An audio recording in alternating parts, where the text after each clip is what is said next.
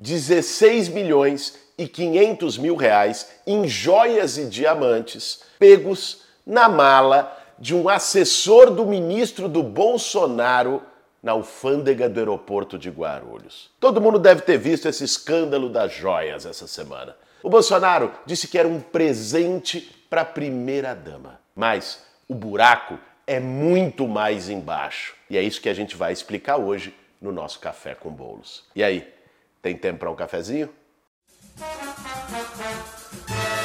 Para fazer um bom café, meu bem. Pessoal, no final de semana passado, o jornal Estado de São Paulo publicou uma matéria bombástica falando das tais das joias da Arábia Saudita. Vamos entender passo a passo o que, que aconteceu. Era outubro de 2021. O Bolsonaro estava voltando de uma viagem internacional da Arábia Saudita junto com seus assessores e um desses assessores, ligado ao ministro de Minas e Energia, como Qualquer cidadão passou lá na alfândega do aeroporto de Guarulhos e entrou na fila do nada a declarar. Mas já há muito tempo inventaram uma coisa chamada raio-x. E quando a mochila dele foi passar no raio-x, aí os fiscais da Receita se surpreenderam, abriram a mala e estava lá. 16 milhões e 500 mil reais em joias, mimos, diamantes de todo tipo. O que, que aconteceu? O óbvio, o que a lei prevê. Os fiscais da Receita fizeram o seu trabalho e o material foi apreendido. Porque existe uma lei que define que a partir de certo valor você tem que declarar um bem que vem de fora e pagar o imposto de importação. Não botar na mala de alguém, quem faz isso é mula. Mula de tráfico de droga, mula de tráfico de arma. E foi assim que um assessor do governo federal se comportou. Qual que foi a versão do Bolsonaro agora quando a coisa veio a público? Falou, não, foi um presente para a primeira-dama. O chefe de Estado da Arábia Saudita deu um presente para a primeira-dama. Vamos lá. Se um chefe de Estado dá um presente para o outro ou para a primeira-dama de outro país, isso também, por entendimento do TCU aqui no Brasil, vai para o acervo público, ou seja, as joias, os colares e tudo aquilo que a gente viu na televisão esses dias teria que ficar no Palácio do Planalto e não ir para o Vivendas da Barra. Mas aí tem um outro trâmite, você vai declarar que foi um presente de Estado e tudo mais, e logicamente não paga imposto nesse caso. Mas não, ele botou na mala do assessor do ministro de Minas e Energia. Agora, existe algo que está sendo pouco falado e é o que a gente quer tratar aqui nesse Café com Bolos. É possível que isso tenha sido mais do que um caso de contrabando, mais do que um desvio do presente do acervo público para o acervo privado. Vamos começar nos perguntando por que, que isso estava na mala do assessor do ministro de Minas e Energia. E aí, basta a gente retomar os fatos. O governo brasileiro vendeu para os Emirados Árabes parceiro de primeira hora da Arábia Saudita, nesse mesmo período, uma refinaria da Petrobras, chamada Landulfo Alves. Essa refinaria fica lá na Bahia. Uma empresa de consultoria já tinha feito o levantamento de que a refinaria custava 21 bilhões de reais. Sabe por quanto ela foi vendida para os árabes? 10 bilhões de reais. Menos da metade do preço estipulado. Ou seja,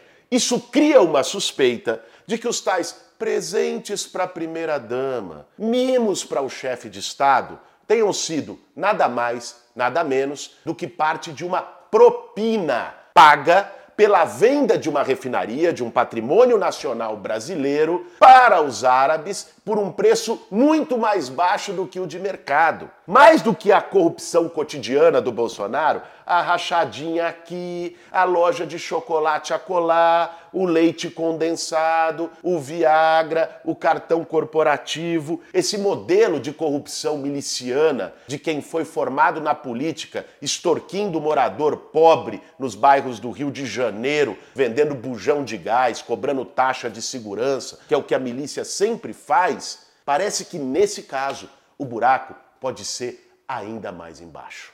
E, gente, para não achar que é teoria da conspiração. Pô, o Boulos está indo longe demais. Vejam o que aconteceu depois. O Bolsonaro mobilizou nada menos que três ministros de Estado para tentar tirar as joias lá do galpão da Receita Federal em Guarulhos. Os funcionários da Receita receberam uma ligação vinda do próprio chefe da instituição pedindo para liberar, sem multa, sem cobrar imposto. Ou seja, teve uma pressão direta vinda do presidente da República, do Palácio do Planalto, para liberar as joias. Tem caroço nesse angu. E para completar, no apagar das luzes do ano passado, um ano depois que as joias já tinham sido apreendidas, que estavam lá e que eles conseguiram abafar o escândalo, que a gente está sabendo disso agora, mas aconteceu lá em outubro de 2021. Ou seja, em dezembro do ano passado, quando Bolsonaro estava preparando as malas para ir para Disney, o que, que aconteceu?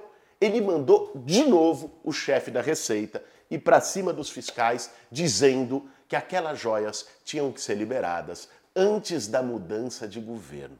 Por sorte, no Brasil, servidor público tem estabilidade e não pode ser demitido a bel prazer de um chefe de plantão, de um presidente de plantão, de um secretário da Receita de plantão. E por isso os servidores da Receita se recusaram a cumprir a ordem ilegal. E só por isso que a gente está sabendo desse caso. Agora, pensem só: Quantos casos como esse podem ter ocorrido nos últimos quatro anos? Quantas joias, ouro, diamantes ou coisa do tipo podem estar a essa altura lá na casa do Vivendas da Barra ou em qualquer outro lugar recebido pelo Bolsonaro que a gente não soube e talvez nunca vai saber? Essa, pela postura correta de servidores da Receita, veio a público com um ano e meio de atraso e só depois que o Bolsonaro saiu do governo. Mas está cada vez mais difícil ver isso como um presente. E vale dizer que foram dois lotes de joias. Um está apreendido na Receita Federal, o outro tá com o Bolsonaro. E ele já veio a público para dizer que não vai devolver, não, que é dele, que foi um presente pessoal. Gente, é muita cara de pau. Enquanto os bolsominions fanáticos estavam lá tomando chuva em quartel ou querendo quebrar os palácios na Praça dos Três Poderes, o Bolsonaro estava usufruindo das joias da Arábia Saudita, quem sabe dos perfumes árabes ou do que lá que seja. Até esfirra ele deve ter contrabandeado nessa história toda. Ou seja, aquele que dizia podem me acusar de tudo, mas quero ver me chamar de corrupto e não sei o que, estava ali se esbaldando em algo que vale dizer, e eu quero reforçar isso muito nesse café com bolos, pode ser propina. Propina. Como é que se explica uma refinaria que estava estimada em 21 bilhões ser vendida por 10 bilhões de reais e simultaneamente os compradores ou gente ligada aos compradores darem presentes milionários para o presidente da República deste país que decidiu vender e por algum acaso esses presentes vão parar na mala de um assessor do Ministério de Minas e Energia, que é o ministério responsável pela Petrobras e pelas refinarias. Cara, Assim, a gente está aqui falando de novo, pô, vamos entrar no Ministério Público, temos que prender Bolsonaro, não sei o quê. Eu tenho visto, sempre que esse debate aparece na rede, é, vem gente dizer, pô, vamos olhar para frente. Ah, Bolsonaro de novo, tá, ninguém aguenta, ninguém aguentou, foram quatro anos falando do Bolsonaro. É como se alguém tivesse com saudade de falar do Bolsonaro, ninguém tá. Né? Todo mundo quer esquecer, mandar esse cara embora, sai, sai daqui. Agora, existe uma coisa que eu acho que é muito importante que por isso a gente não pode simplesmente jogar para baixo do tapete, fingir que não aconteceu, sabe? E, e temos que trazer é, essa questão da reparação. Porque foram quatro anos de tragédia, foram quatro anos de miliciano, de sacanagem, de roubo, de genocídio, o que aconteceu na pandemia. Se a gente simplesmente esquece isso, fala, vamos olhar só para frente, o que acontece? A gente reproduz uma lógica no Brasil que é perversa, na história brasileira. Que é como o Brasil sempre lidou com seus traumas. Trauma da escravidão.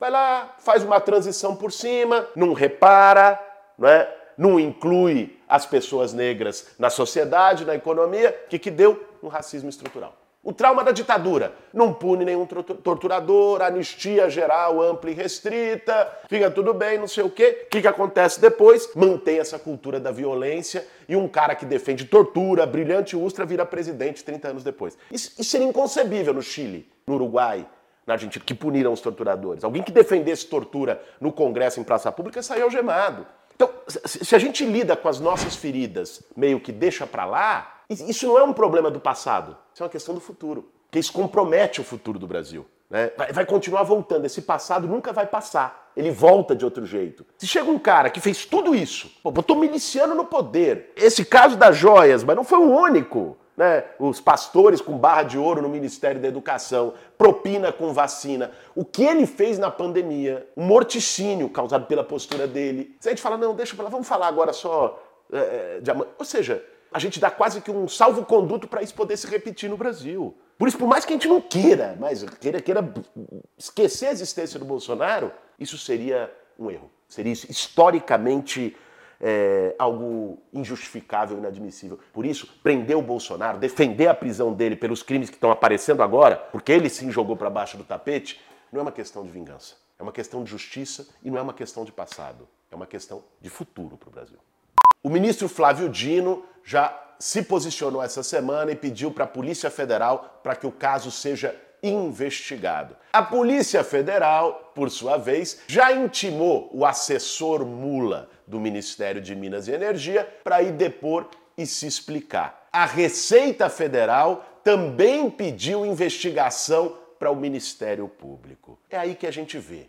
O cerco está se fechando para os bolsonaristas. Não é por acaso que eles estão fazendo toda essa gritaria, essa chicana, desvio de atenção, como fizeram essa semana no Congresso Nacional, aquele moleque de Minas Gerais botando peruca, com fala transfóbica. Eu tô lá no Congresso e vejo em todas as sessões, junta ali o clubinho de meia dúzia de bolsonarista, fica gritando, fazendo barulho, xingando. Isso se chama desespero, porque a casa do Bolsonaro está caindo. E esse caso das joias, pela, por uma coisa totalmente inexplicável, injustificável, assim, tem cheiro de corrupção, tem cara de corrupção, tem jeito de corrupção.